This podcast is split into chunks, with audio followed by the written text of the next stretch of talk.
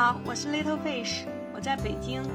大家好，我是满满，我在上海。嗯，大家好，我是乔娜，我在台南。今天我们来继续继续读第二性，然后我们现在已经读到第二卷。那今天的话，我们来聊第二卷的第一部的啊后面两章。第三章的话讲的就是其实是讲的女性的性欲。很很细致的去分析，其实女性的呃性欲是怎么回事，包括那个他也引引述了很多的作品，就是有有过对于女性的一些各种各样的怎么说正常或者说一些不太正常的这种性心理的一些表现，就是当然他也会去分析它背后的这个社会社会的原因，但是总的来说，我觉得他是这个就我们说第二性是女性的百科全书嘛，所以确实。它并不是我我的理解就是它并不是说所有的文章它都是在做一个社会批判，嗯，其实它也是在确实在帮助女性更好的去认识自己，包括认识自己的这个方方面面的需要，生理的、心理的需要。对，就这部分我我感觉就是可能读起来的时候可能不是非常的习惯吧，因为可能我们比较不太习惯去去看非常多关于女性的性欲的一个分析。的这种文本，我觉得应该是平常我们接触的不是很多。嗯，对，其实就是关于这个 女性的这个性经验这个问题嘛。嗯，就我以前是比较喜欢看一些 BBC 的纪录片。嗯，就是关于这方面的知识，其实因为从小的文化的原因，受到的系统性的教育比较少。对，然后获得的途径也比较少。对。所以基本上我所看过的就是一个 BBC 的一个纪录片，大概就是说性，包括性高潮，对女对于女性来讲是比较复杂的一个过程。对，就是说，是的，对于女性来讲，最性嗯最性感的器官应该是你的大脑。嗯，就是你的性性高潮的产生实际上是你的大脑。女性要达到这个呃愉悦的性体验的话，是一个非常复杂的一个过程。对。它需要综合各种因素，包括环境的和呃整个的心理状态各方面，然后综合到一块儿。特别是得你大脑参与的情况下，你才能够达到一个比较好的一个性的体验。对，哎呀，我当时听起来就觉得好悬啊！这个东西它。他就没有那种科学的指导和步骤去去进行嘛？因为这第二卷就叫做个体的体验了嘛，对吧？就是实际的体验。嗯，那那确实就是这样子呀。我觉得作为女性，我自己的体验就是，那肯定是一个非常复杂的一个过程，它不是像男性的这种那么 直接，而且就是它其实也是一个局部的一个感受。对，这个也是包括第二性里面。波伏娃也有谈到，去比较嘛，就是男性的他的这种性体验其实是一个非常局部的体验，所以我觉得这也是作为男男性他的一个怎么说呢，一个遗憾的地方吧，就是他他的感感受其实我觉得会是比较局部性的，而且就是基本上他也很快会结就会结束嘛，结束以后的话就是这上面也有讲，就是它更多不是一种满足，其实它更多是一种。啊，就是不再想了，就是把它扔一边去发泄一下。对对对，是更多是这种感觉。所以其实你这样比，就是比较起来的话，女性的这个性体验是非常不一样的。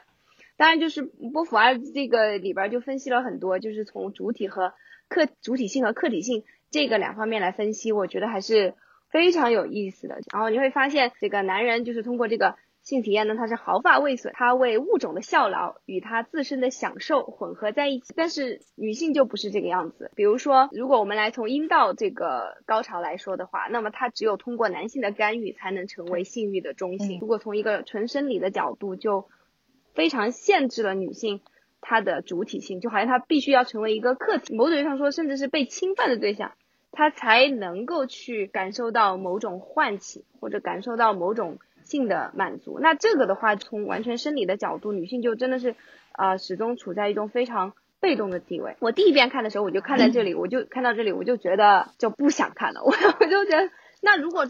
如果真的是从纯粹只是从生理的去分析的话，那就是这样，那我们没有办法去改变呀，对吧？就是那难道就因为这个，难道说要证明女性就应该是被动的吗？那后来我看到后面的话。哦，慢慢的我我就更更多的去更好的理解了他的其实啊出发点在哪里，只是在分析这个现状嘛，就是包尤其是波伏娃他所在的那个时代的一些情况，包括他也后面他也在呃也讲到了，就是就像勒特费奇刚才讲的，性的他真的要去体验他的这种性高潮也好，或者是体验他的这种愉悦的性性的体验，他就是需要有他主动的参与，他必须要把他的主动性。主体的这一边调动起来，也就是所谓的那个大脑嘛，对，它必须要是啊，它有自己的一个呃自发的作为一个主体的一个参与这样的一个过程，然后它才能够真正的去去享受到这个这个东西，而且也是女女性也是完全可以去享受性的，就是不是说因为她的生理构造就决定了她永远只能是一个被动的角色，其实相反。就是真正的女性，如果想要通过主动的去追求，某种意义上说，主动的追求性高潮吧，或者主动的去追求美好的性体验，其实也是女性的，就是去寻找自我的这样的一一种方式，嗯，就是去感受自己的主体性的一种方式。他在开头的时候就说，那个其实女性的那个是有两种器官嘛，一个是阴蒂，一个是阴道嘛，对，其实。跟男性的器官对应的应该是阴蒂嘛，它的组织结构跟男性性器官是比较相似的。嗯，对。但是呢，但实际上在这个物种的呃用对相对于物种来讲，阴蒂是没有作用的。嗯，因为你要繁衍的话，还需要通过阴道嘛。但是这种又是一种侵入性的一种呃嗯侵侵侵入性的性体验，所以特别他到后面。就是讲这个详细的描述了这个，就是从少女到，呃，女人这个过程嘛，就是他没有准备好，就是特别是他在这描述，就是说在那个之前作为少女被男性追求啊之类的时候，女性所期待的都是什么亲吻呀，那种比较柔和的事情。对。但是当她真正的体验第一次性性体验的时候，极其不舒适，然后。被侵入性很强的，而且他举了很多例子，甚至导致那个很多女的因为这个事情走不出阴影，成为性冷淡的这个问题。对，他说第一次的性经验，有绝大部分的女生体验是不是很好的，因为它会伴随着处女膜的破裂，所以它一定会伴随着疼痛，所以很多的女生其实在这种就是就会感觉到，就是说即使男性的对方他其实并没有使用暴力。但是女性的感受其实还是以暴力为感受的那一种感体验，是去体第一次体验的这种所谓的性经验。他写到说，第一次性经验最好的状况是过程不带暴力，也不在猝然间发生，过程中没有非得要如何，也不限定要在某一段时间内一定要完成，让少女可以逐步的去克服自己的羞耻感。慢慢的去熟悉她的伴侣，然后享受她的爱抚，然后这就让我想大学寝室大学同学的那个斜对面寝室的一个女生，她和她的男朋友，就是他们就是真的是很登对的，就是一对，就是女生长得很漂亮，男生非常帅，然后他们两个也在一起就是非常久，然后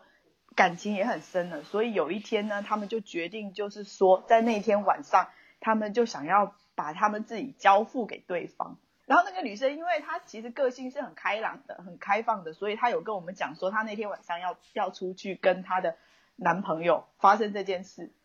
然后第二天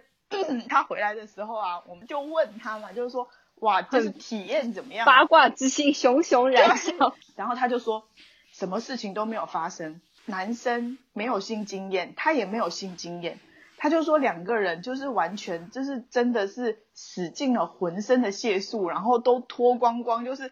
两个人都已经光光了，然后但是不知道要怎么做，就是他就发现就是没有经验啊，然后就是他就说那天晚上就是两个人就抱在一起就是睡了一觉这样子，然后他们就是发现说就是他进不去。他们就是使劲了，就是各种可能也会也是因为紧张吧，或者是什么的，反正就是两个人就是真的一直都没有办法去完成这件事情。但是他就觉得说，嗯那天晚上他们还是度过了一个非常美妙的夜晚。嗯，就是他们想要把对方交付出去，但是虽然说最后没有达成结果，但是他们有体验到那种心灵上的快感，我就觉得说。其实这样子的性经第一次的性经验，其实也还蛮不错的。是我其实我觉得对对女生来讲，对，真的真的成功的话，然后那个女生会很难受。对对对对，所以我就觉得真的是这样。我觉得在这一点上，可能很多男的根本就是到现在也不能理解。比如说，包括我们在网上看帖子呀什么的，你可能会看到很多男的他会非常非常的在意啊，比如说。呃，你你说男女性有没有达到性高潮呀？或者说是就一定要哦不，还有很多男的他会觉得说就一定要有插入才是叫做就是做爱嘛，对吧？但是其实就是我觉得女的怎么说他们，女的怎么说他们都不能接受这一点，就是其实女生根本就不用不可以不要这些，对吧？就就真的是这样，就是最性真的就是 Little Fish 刚刚说的非常非常准确。就是对我们来说最性感的是我们的大脑，对，对，我们可以什么，我们可以什么都不做，嗯，可以什么都不做，我们都可以满足了，我们可以极度的满足，对，但是，但是你说那些男男的就非要，就有些人他真的是出于好心，对吧？就是这些男的他觉得说，那我对我来说，对吧？一定要有一个，一定要有一个结果，然后你们怎么可以不要结果？那是不是因为我没？有我有没有做好，对吧？或是不是我我哪里没有做对？就就然后就真的我就觉得他们真的不能 get 到这一点。女性的这种观念真的是非常的宝贵，所以我就在想，我我其实，在看这一章的时候，我就在想，说我到底要把这一种怎么样把这一种观念教育给我儿子，就是要怎么样让他知道说，其实女性她在乎的是什么，然后你要去怎么样去去完成那种两性的互动。我觉得这个真的很重要啊，在婚姻里面其实也是很重要的。我觉得这个只有只有你老公教他吧，对吧？你这个妈妈教的太 太尴尬了，跟你说没法教的。真的，男的首先自己要要能够，我觉得要要能够理解。我就我就发现，嗯，很少很少有男的真的能够去理解，包括可能这个也是，嗯，就像波伏娃讲的，也是跟这种社会的期待很有关系嘛。比如说。就比如说，男的可能对他们对很多直男来说，最大的一个恐惧就是阳痿，对吧？但是，对，就是，但是哦，如果我们从女性的角度，其实根本就没关系，对吧？嗯，根本就可以，就一个阳痿的男人是完全有可能让一个女人很幸福的，对，是不是？对，就就是完全有可能。但是，但是可能在这个男的这里，他是不能接受的，因为很多影视作品啊。里面都会说啊，比如说老公这方面不行，老婆就会出轨啊。你看好多那种各种是的，也是这些编剧乱写的。编剧更多的是从男性的角度，还有刻板印象。女性的这种感觉一直就是很复杂的，它不是说一个要素，对吧？比如说他很有可能就是他的嗯，他的他们之间的这种互动是不够，就是非常的例行公事啊，或者说这男男的也没有什么对对女的也没有什么。真真正的让他感觉到被爱的这种过程，那那也有可能没有没有这个愉悦的感觉，并不仅仅是因为他的生理上面的这个能力，对对对，所以所以包括那些很多的就是作品也好，或者说有一些这种笑话段子，对吧？就会去非常强调，就就不管是从尺寸，对对，还是从持久度，就就各种从这些角度去在那儿。去讲，其实根本都是完全是偏离的，就是这些东西完全就是根本根本不是真正重要的东西。其实所以有的时候我也在想，为什么他们不愿意承认这一点，对吧？我觉得是不是其中也有这个因素，就是因为就像波伏娃讲的一样，因为男性的这种他的生理的构造或者他的这种性行为的实现的方式，就让他非常有一种主体性，对，然后会会觉得他是。呃，就好像他会用很多战争和武器的词语来来修饰这些过程和他形容他的性器官。那么，当我们女性在这边说其实 我们可以不需要你那些东西的时候，对不对？是不是就让他们其实内心感到极度的一种恐慌，对吧？感到一种不安全感，那就他就一定要说不行，你就是需要我这个。对吧？这个文章里有一段我倒是印象挺深刻的，他就说其实那个男孩儿、女孩儿、少男少女啊，他们其实都喜欢那种平滑的奶油状的，哎，对对，润滑如缎、柔软有弹性。的那些啊巴拉巴拉的东西，女人实际上是像男人一样喜欢的是那种被比作乳房的沙丘的温热呀、丝绸的摩擦呀这种柔软的东西。对，然后他喜欢的也是那种什么色粉画呀、珠罗纱呀这种，什么对对于粗布呀、纱丽呀、假假山呀这种东西他是不不感兴趣的。对，虽然女性那个面对男性的时候，她的手心、嘴唇上有主动。抚摸猎物的渴望，但男人结实的肌肉、粗糙的、往往多毛的皮肤、刺鼻的气味、粗犷的相貌，他觉得并不令人期望，甚至使他产生厌恶。对，就是这样啊！我其实，其实我就想起我，呃，大概你看在青春期的时候嘛，就其实我当时我也会觉得很困惑，因为我当时也会想说，我是不是同性恋？因因为我觉得我对男性的身体是一点欲望都没有，后来我才知道这其实是非常正常的一种女性的这种性心理嘛。所以包括呃，我们对象说，我是比较接受一种说法，就是其实大多数女性都是双性恋，或者所有的女性都是双性恋。你比如说像现在我们经常说，呃，女性因为消费水平提升了以后，对吧？越来越多的是以啊去响应女性的呃欲望的。这种一些商品产生，比如说就是在表现在这种娱乐业的话，就是这些小鲜肉啊，这种嗯花美男啊这种的出现嘛，对吧？就是确确确实这样。其实对于对于女性来说，会会比较向往的也是一个柔情 蜜意的一个世界。但是，所以所以在这个地方地方，他第三章的最后一段就讲了这个嘛，我觉得也是写的特别精准嘛。他说，男人生活在一个甜蜜柔情。温情柔软的世界里，生活在一个女性的世界里，而女人是在，比如说小 S 以前经常不是在节目上就会吃那些就是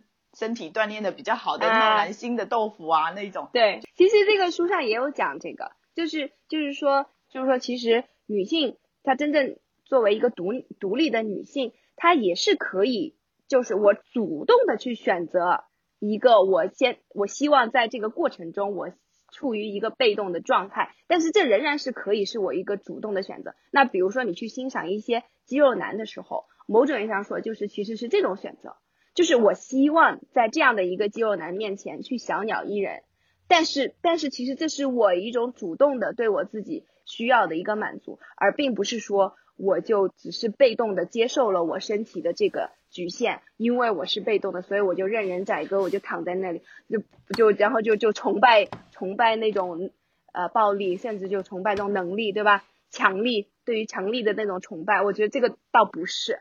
所以从这个角度，我觉得可可能是，嗯，可能是从这样子去理解的。在这一章就是比较强调，就是说那种对于没有没有性启蒙经验的处女结婚的话，然后在当天的性体验是非常差的嘛，而且由此导致的导导致的很多案例也是，呃非常糟糕的，所以他是比较提倡应该是呃这个性启蒙应该有一个逐步唤醒的一个过程，嗯，就是嗯让让女性逐步摆脱这个羞耻感啊各方面的这些负面影响，然后呃以一个比较积极主动的。呃，这这个这个形态去参与到这个性行为里面，然后这个女性可能她的体验会好一点。读到这儿了，我在想，难道这个作者的意思是非常提倡那个婚前性行为嘛？就说你应该把启蒙放到前面去吗？他这儿就抛出了一个观点啊，他那个年代他是法国人嘛，相对在这方面保守一点，对，但是美国是比较开放一点，就是美国可能很多少女就有了性行为，但他对于这种性行为，他呃。就不认为他是一个正儿八经的那个性启蒙，他会觉得，因为在那个真的就是在成为一个女性，因为结他认为结婚就一就是那个女性逐渐那个成为男性附庸的过程嘛。嗯。但是如果是结婚之前的那个性行为的话，他的性伙伴对对女性是非常尊重的。嗯。就是因为太尊重了，嗯，以致并未惊动他们的羞耻感。他们过于年轻，过于腼腆，以至于没有唤醒他身上的任何骚动。有些少女投入到性体验中，一再重复这样做以摆脱性焦虑。她们希望以此消除好奇和困扰，但往往她们的行为有一种抽象性，这种抽象性与其他少女对未来预感的幻想一样不真实。所以说，他这个过程啊，它并不是。实现本真的性体验，嗯，这仅仅是获得没有危险、没有乐趣的代用品。嗯嗯，性交之所以既不伴随焦虑，也不伴随着羞耻，是因为骚动不安是表面的，快感并没有侵入肉体。嗯，所以这些被夺走贞操、贞操的那个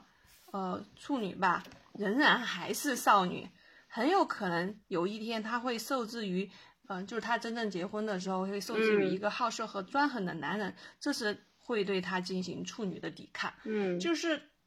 我觉得他这段就是说，呃，你是不是个处女，跟你有没有性体验不是划等号的。嗯嗯，而是你有没有去进行过这种抵抗，这种对你心里会产生羞耻感，嗯，会产生各种不好的体验的，对这个事情的一个抵抗。嗯，所以说。这说完了之后，反正我就是说了那么多，就像满满意思，感觉是一个对女性吧，是很那个很不公平的一个事情。因为我自己本身是个女儿嘛，嗯，那我就不知道怎么去教育 教育孩子这这些这个性启蒙的这个问题。但是他，我觉得他的是这个意思嘛，就是他始终就是他在分析这个现实，就给出那个解决方案嘛。所以就是说，他他就是在分析，即便是这种情况。他就分析，即便是这种情况，可能也并不是真正意义上的性启蒙。所以，他我我认为他的言下之意是说，真正意义上的性启蒙就是他想说的那种嘛，就是让女性真正的得到尊重的感觉，而且是没有羞耻感的，而且是充分尊重作为一个独立的个体。那其实是这是对于男性的要求。对，我就就是其实这个关键对男生的妈妈和爸爸的身上。嗯，对。对，就是男男，但是其实是希望男性能够意识到这一点，就是说，如果是一个异性恋的关系里面，男性必须要意识到这一点，否则的话，对吧？就是就是白搭嘛。对，是。所以，我我我觉得这一章的内容，我以后应该会邀请我儿子，然后把它读一下。青春期的时候要把它读一下。真的，对，我觉得是的，我觉得确实是真的，我觉得很有哇。那我们这边就是要说到性教育太欠缺了。就本来性教育就已经极度欠缺了，那你要先说要讲去性体验的这种教育，那就更没有，对吧？对，所以所以说那么多男的，就是整天脑子里边还想着就是说，就是为高潮，就是作为一个标准或者怎么样的，就这些都是其实一些很错误的认识。对啊，他们都是看 A 片啊，然后看一些色情的电影嘛，然后那些来获得。他们的性教育跟性启蒙，然后他们都用这种很错误的方式跟女生互动，比如说从那个岛国爱情动作片里面获得的那些女的的反应，他们根本就跟不一样的是不一样的嘛。是。然后他们如果把内页里面男的表现是错误的，认为这这这就是一种正常的，或者是什么样是一个好的性体验的话，那完全是误入歧途。我听说就是之前我也看了一篇文章，就是讲有一些女性。女性向的那种情色片或者色情片，就有有那种拍出来嘛，就是可能也许未来会有一些这样子的一个趋势，但但我真的就觉得，反正就我了解的那些，就是男人向的、男性向的那些那些成人片，你就会发现，就那完全那不是，简直不是一般化的物化女性，对吧？就某种意义上说，就根本那个人可以不用。不用存在，对，就只要那个器官就可以了。所以就是对于男的来说，这个就可以足够让他们兴奋的。我觉得这是我最不能够，我最不能够理解的一点，就是然后就觉得说，真的他们的这种感受是非常的局部性的。当然，这个其实也是，就像按照波伏波伏娃的说法，这也是他们呃。就是生理上的一个处境，嗯但并不等于他们不能跳出来，对吧？我觉得我相信也是有男的是可以让他自己的性体验更加的完整、更加的丰富的。他这里面还我还看到一个比较呃不一样的观点，就是他有讲出来说，对女性来说啊，她其实性它其实是属于跟生活连接比较紧的一个东西，就是因为它是心理层面的东西嘛，所以它会跟他所有的体验都连接在一起。但是男性是把它分开的，是。怨恨是女性性冷淡的成因。比如说，很多女性就会讲说，既然你都不在乎我，既然你那么不喜欢我的缺点，瞧不起我，那么我就不想让你就是感受到就是那种爱情的欢愉，然后欲望，然后让你享受那个性交的快乐，他就会用这种方式去抵抗男性。这种。呃，好多那个最后成为一个性冷淡的一个女人嘛，其实她的一切欲望是趋向正常的，但是她又那她她其实也像像一个正常女人那样达到性高潮，其他方式在道德上不能满足他们，但是呢，极端重要的是男人的态度，就是如果他的那个欲望是暴烈而粗野的。然后那个，他就希望他的性伙性伙伴就是他一个纯粹的一个物体物化嘛，不想让那个女性反过来控制他。这这这两种情况下，这个女性的自尊心就会起来反抗。对对，就最最最后就常常就顽固成顽固的成为了一个性冷淡。嗯，就是之前我好像看过一个什么调查，就是有多少。多少多少离婚，很多都是因为性性关系不和谐，不和谐。从这一段话来讲，所谓的性关系不和谐的话，应该是夫妻关系不和谐，就男人的态度不对不和谐。对呀，对呀，就是嘛，就是就是，所以你会发现，呃，为为什么之前那个就是刘文刘文丽编的那个《真爱生命》，就是那一套被家长 在那儿抗议的很很棒的一套。性教育的丛丛书里边，他就是一直在强调一个概念，就是说性教育不是只等于防性侵教育，对，所以就是就是说，其实性教育背后有非常多的内涵，包括就像刚才我们讨论的这个问题，其实它背后就是嗯，这个夫妻关系，然后怎么去尊重他人啊，同同理心，对吧？还有怎么样去怎么样去处理亲密关系，是吧？其实很多人我觉得太欠缺了，而且你想想看，可能婚姻是绝大多数人都会要经历的一个阶段，也是如果一旦建立家庭的话，就是这个人对吧？你会跟你一起生活很长时间，而且也是，嗯，对吧？如果是亲密关系的话，是一个非常重要的一个呃一个对象。但是太多的人，你看我们的教育就从来不去聊这些，嗯，是吧？有些人可能真的就是几十年。就是甚至一辈子就从来没有体验过真正美好的性，这是我。他这里面，因为你刚刚就有讲到一个，就是说很多女性其实可能一辈子都没有体验过。然后他这里面有提到一个，我觉得是这个其中的原因之一，就是说，他说女人通常会因为羞愧而做不到，就是一开始就完整的把她自己交出去，就是很去享受那个对那个过程。但是他就说，在性的方面，女性大约在三十五岁才会达到顶峰。但是不幸的是，要是她已经结婚，丈夫常常会因为太过于习惯她的性能感，而不懂得怎么再重新的去调取了，再让她充分的绽放。像之前那个，就是大家都都肯定都听说过的段子嘛，什么三十如狼，四十如虎。但是可能就真的是存在，尤其是如果在一个性性启蒙、性教育不非常不足的一个文化底下，就可能存在男女性这种性觉醒的不一样、不同步，嗯，对吧？嗯，哎，那那如果作为一个亲密关系里边的夫妻双方，那就太惨了，嗯，对吧？就很多男的，他就一般一般基本上就是青春期的时候最躁动的，如果他其实他没有没有经过。如果他没有接受过很好的性教育的话，其实他也没有办法进一步的，就是更进一步去体会那个美好，对不对？他无非就是永远他就停留在那种，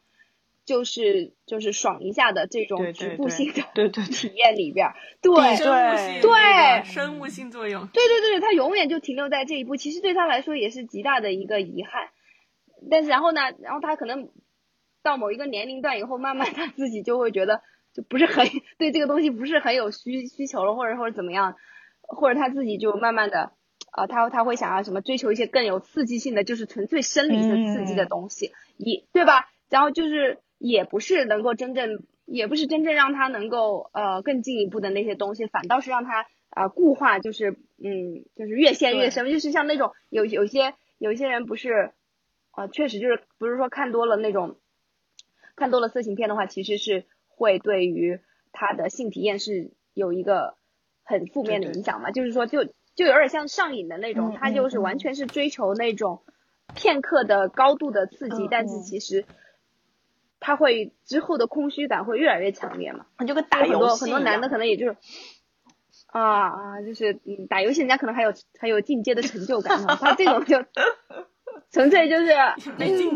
他就是毒就是毒品的上瘾的那种感觉，然后他是需要越来越强的那种生纯生理的刺激，然后才能够享受到，但其实又不是享受了，已经越来越成为一种对他的一种一种捆绑嘛。然后，但但另外一方面的话，女性这个时候其实她可能处于一种还比较比较成熟，然后比较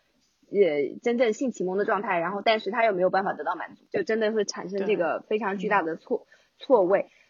所以说之前我是觉得就是呃我小小的时候我是感觉好像很多人会在就是嗯比如朋友的那种。嗯，听到他朋友父母离婚的情况，好像很多就是在初中阶段，嗯，对吧？小孩子上初中的时候，就是算一算，可能就是这种年龄之之间的错位的时候，嗯，可能感觉就是这样子，嗯嗯，所以我觉得，反正我就感觉我们我们今天来聊这个，就真的是我觉得不管有多少人听到啊，对吧？我觉得我们还是真的是多少贡献贡献一点点，对，就是。对，我觉得确实是大家可以去，呃，去重新来思考一下这个问题，没有不是那种，那那些不要被色情片那些东西所洗脑了。我觉得，是的，嗯嗯。许多人设想让一个女人感到快感是件关乎时间和技巧的事，因此也就是运用暴力。对。但他们不知道，女人的性欲多么的受到整个情境的控制。就是对。对的，对的，对的。呃，我那天就正好我想起了一个，呃，有一个男生，然后呃，就是因为不想让他的女朋友就吃避孕药嘛，因为其实就算是长效的避孕药，其实对啊女生的身体还是会有一些影响的，对，可能会引起激素的呃一些不平衡啊，然后他就去做了那个输精管的。结扎，嗯，然后我看到那个新闻报道的时候，就顺便就讲了一下，就其实从一个医学的角度，就是说男性去做一个结扎手术是特别好，和相对女性去做，嗯，对，是男性的那个伤害性要小得多，嗯，就是因为它本来就比较浅层一点，然后就是说这个小数是一个真的很小的小数，而且是完全可逆的，嗯，对，然后的话就是说。对，然后这个手术也完全不会影响到，就有很多男的会觉得这个东西会让他们阳痿，其实根本就不会，就是 完完全完全不会影响的这种。嗯，但是我就觉得说，真的现在今天你你想想看，对吧？一说到避孕这个事情，就就真的是我觉得很少有人会从女性的角度去考虑，嗯，就还是非常的就是其实啊就觉得女性你就该受着，或者是。对吧？你就活该，就就这种感觉。你要不然你就自己去吃药。要有的男的就，比如说他就不愿意戴套或者怎么样的，对吧？就是，所以我觉得这个也是很大的一个因素。就如果说在有一些关系里面，女性不能够很好的去享受性的话，就是对跟她对于怀孕的恐惧，绝对是很大的一个因素。而且本来这个也是，呃，如果她不打算，如果不打算生育，这本来就是一个不负责任的。一种表现嘛，嗯，她好像上了上一度上了一点点热搜或者怎么样，然后就很多人其实对她都是那种就是嘲讽、嘲弄和批判嘛，然后就动不动就就是说自己去做，对你看他的那个新闻，包括那个新闻标题也是，就就我当时也是说实在也是因为他那个标题很耸动，我才点进去看的，他的那个标题叫做为了女友绝育，写绝育，然后。然后当时我就想说，这这人是呃是是咋回事儿？然后然然后就点进去看，哦，原来才知道是输精输精管结扎，那怎么能叫绝育呢？对吧？但是这完全可以可逆的呀。然后那就更不用说有一些有一些那些网友，那可能就直接就就是凭什么女性就对吧？本来就要忍受这个生育的各种各样的呃这个痛苦和这个责任和压力，然后。然后避孕这件事情还还很多时候是是让女性要要去呃来来承担的。特别来说一下女同性恋的话，反正就这章它有有一一开始就有分析这个东西，我觉得也是呃我们很多人呃可能对于呃女同的一个误解吧。就包括我也是看了这章以后，我才忽然意识到，其实我可能也会有非常多的刻板印象嘛。嗯嗯，他就是说，他就一一开始就提出了这个常见的呃对于女同的区分啊，就是说区分成就是我其实也就是我们日常啊流行文化里边会说的啊 T 啊 P 嘛这种，嗯，对吧？就是一个男男性的。然后他他就是一种是男性化的，他们想模仿男人；一种是女性化的，他们害怕男人。就是他说，一般人们都会对女同进行这样的两种区分，但是他认为这是完全错误的。对啊，所以他就他就分析了，其实就还是回到我们刚才呃第三章讲的那些啊，我我觉得就是波伏娃在这一章里边，他比较强调呃女性女女同性恋这这种。更多的是一种选择，我觉得他没有特别讲生物学上的东西，但他也有讲，他就说有有那种因为激素不一样，包括就是嗯历史上其实也不是历史上，就是说到嗯今天的话，一直也都会有这种现象嘛，就是有一部分的呃有一定比例的人啊出生的时候其实就是有两性的性器官的，嗯对，就有有这种双性人呐，或者说是这种。某一个性器官发育不是非常的完整的这种，就是呃，他就在这个地方稍微提到了一点生理的原因，然后之后的话，我感觉他都是很大程度上在分析这个是一种嗯主动的选择，就是同性女同性恋是一种主动的选择，但是他这种选择可以是，也可以是对于这种呃社会的一种。啊，反抗也也有可能就是他自己出于自己的呃这种欲望，他他去做的一个选择。所以我我不知道，因为所以所以我之前我就一直说，我们要不要请一位 女同来跟我们聊一下呃？因为我我我就感觉做从一个政治正确的角度吧，对吧？我一直作为一个嗯异性恋的话，那我一直受到的政治正确的教育就是这个。同性恋它不是一个选择，它是吧？它是一个生理上注定对一个天生。我以前对呀，我以前也看过关于同性恋的纪录片，我看纪录片很好很好很好。说那个，就是那个人生下来其实他是双性向的，对。然后是因为你后天的社会文化的引导和教育，你才是异性恋的啊？那你这个。其实这点跟你这个纪录片肯定是有点立场的那种，对 对，因为因为肯定肯定有肯定有其他的纪录片来反驳你的，嗯，对对，因为这个其实说实在的，到现在好像也是有很多人在争争论，对，因因为很多人就是说，如果你从一个后天啊的养成和培养的角度，确实就会给很多特别可怕的那种，嗯。嗯，一些行为做做出一个解释嘛，就比如说像有些以以前出现过的那种，嗯，想要这个叫什么，就像精神病院一样，对吧？想要把那些同性恋者给他纠正过来的那那种机构，对对，他就会说，你看是吧？就就本来就是后天形成，呃，就所以所以我我就觉得今天可能就，是他后天已经形成了呀，他都定型了，你把他强行揪过来，也是一个很很不人道的事情啊。即使像那个立场说那个人生下来是双性的，然后在后天的教育中把更多的人引向于异性，这种说法会产生一种危险。我觉得也不能这么讲，就是应该是说，你看这个人在这个长期的这个社会的引导过程中，嗯，他还是坚持选择了同性向，嗯，就说明他这个呃异性向的这个对。对他来讲，这个阻力有多大？对他克服也不算克服，就是他在即使在这种长期文化教育下，他还是选择了那个同性向。那更更别说在他成年之后，呃，还觉得可以去纠正他。我就感觉说，可能我们确实应该把这个看作是一个比较嗯复杂的一个先天后天共同作用的一个过程，嗯，对吧？然后呢，但是最终的话就是，确实是，呃，就像刚才 Little Fish 说的一样，如果说他在我们今天这么不友好的这种呃主流的压力之下，他还是是选择的是这种呃少数少数一点的取向，那么其实确实就是就说明他的这个这个是非常。非常强的，我们是应该要尊重的，对吧？嗯，不要去指望说去去把它什么改变过来。嗯，反正我我就觉得说，呃，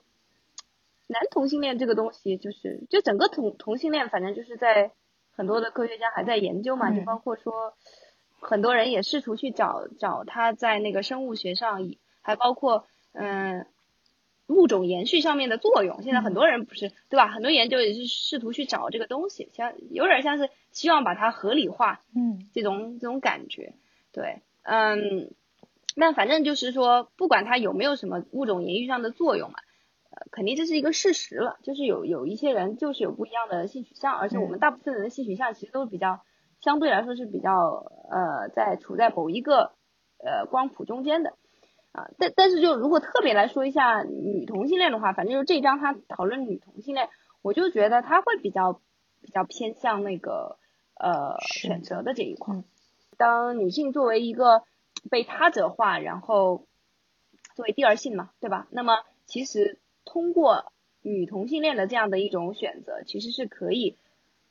非常好的实现一种主体性和他者。就就你你主体性的一个一个体现，以及你在性性经验的过程中，你愿意主动的去选择那种作为一个啊他者，呃不叫他者，作为一个稍微被动的一个角色，对吧？你都是一个主动的选择，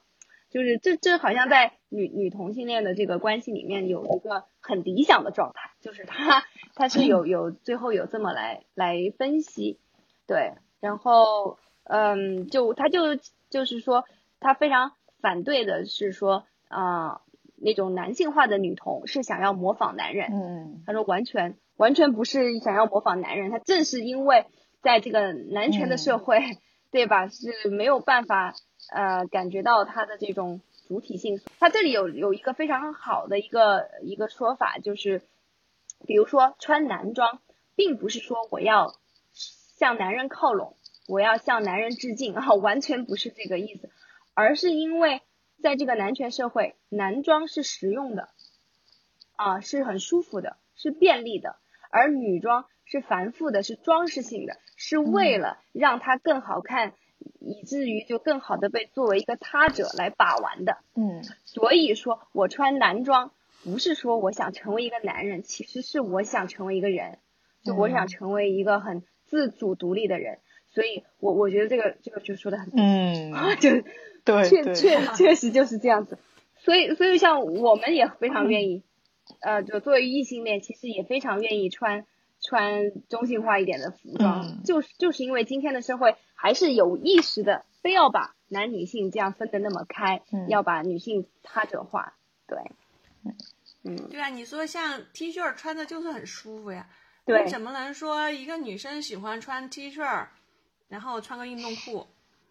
穿个运动鞋，你就觉得她打扮的像男人呢？对对对，就是我只是打扮的很舒服，嗯，凭啥就把舒服、便利、功能性的着装就定义为男装呢？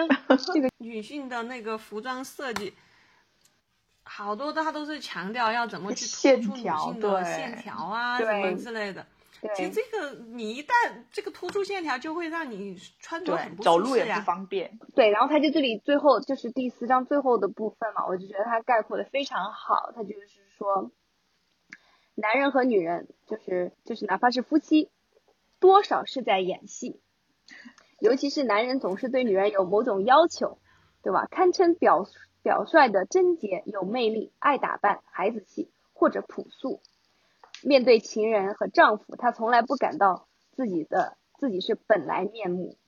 对；而在女友身边，她不卖弄自己，不需要装假。嗯，就是其实友友谊也是这个样子的。从那个第一卷读到这儿的时候，已经把这个因为波伏娃的立场，把这个婚姻批判的不行不行的，然后把那个男女之间的爱情完全连一个从属地位都没有放上去，所以你根本不知道那个异性恋有什么 值得女性去追求的。接下来这一步就要聊已婚女人，我们也可以好好聊聊。嗯。